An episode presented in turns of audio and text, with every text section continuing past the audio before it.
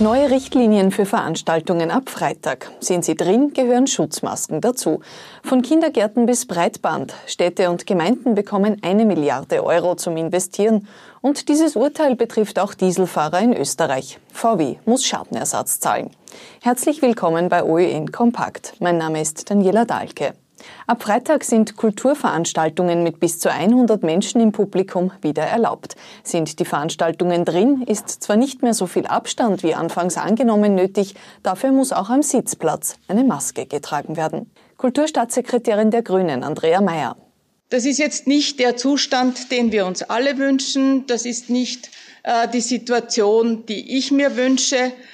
Aber wir leben immer noch in einer Pandemie und das dürfen wir nicht ignorieren. Zwischen den Besuchern müssen einzelne Plätze leer bleiben. Wer gemeinsam kommt, darf mit maximal vier Personen beisammen sitzen. Auf der Bühne gelten die Abstandsregelungen nicht.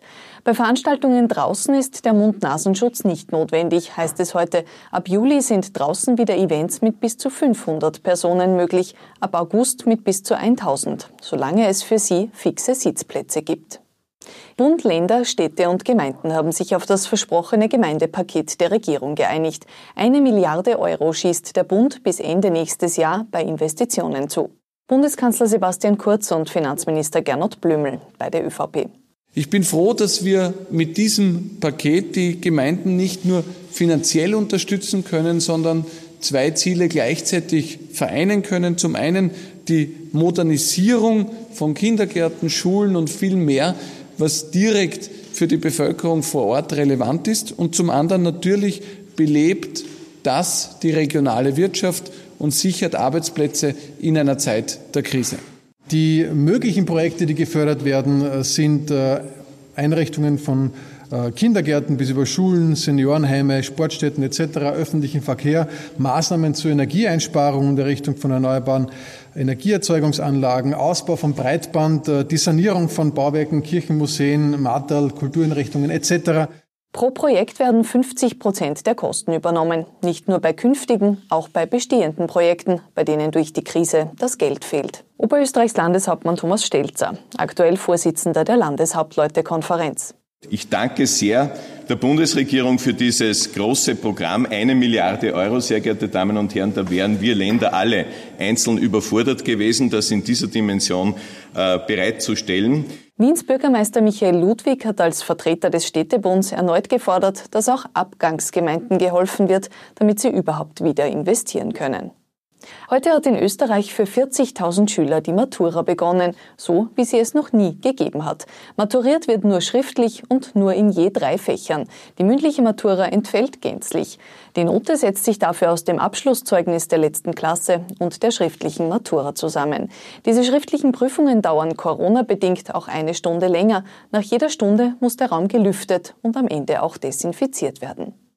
Im Fall manipulierter Dieselautos hat VW einen wichtigen Prozess verloren. Der Deutsche Bundesgerichtshof hat heute entschieden, Volkswagen muss seinen Käufern den Kaufpreis teilweise erstatten und somit Schadenersatz zahlen. Es ist ein richtungsweisendes Urteil und das erste eines Höchstrichters im Dieselskandal.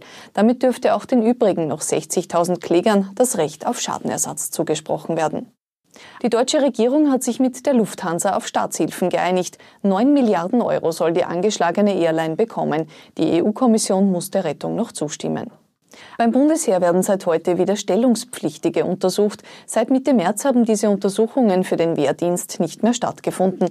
Dadurch hat sich ein Rückstau von 2300 Untersuchungen ergeben, die jetzt nach und nach erledigt werden müssen. Was war heute sonst noch Thema? Ein Gefängnisarzt aus dem Weinviertel ist jetzt selbst in Haft, weil er Kollegen vergiftet haben soll. Der Mediziner soll Mehlspeisen mit Medikamenten versetzt und mit in die Arbeit gebracht haben. Mehreren Kollegen sei es daraufhin sehr schlecht gegangen. Ermittelt wird wegen absichtlicher schwerer Körperverletzung.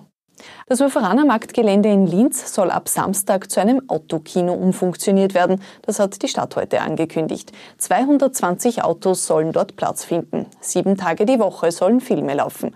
Scharfe Kritik kommt von den Neos und den Grünen. Die Stadt habe erst kürzlich einen autofreien Hauptplatz angekündigt. Dass jetzt nur wenige Meter entfernt ein Autokino entstehen soll, passe klimapolitisch nicht ins Bild.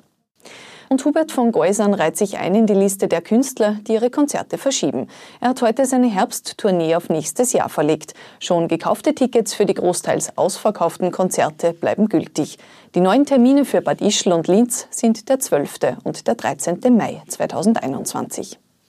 Soweit die wichtigsten Meldungen des Tages kompakt zusammengefasst. Wir sind morgen wieder mit aktuellen Informationen für Sie da.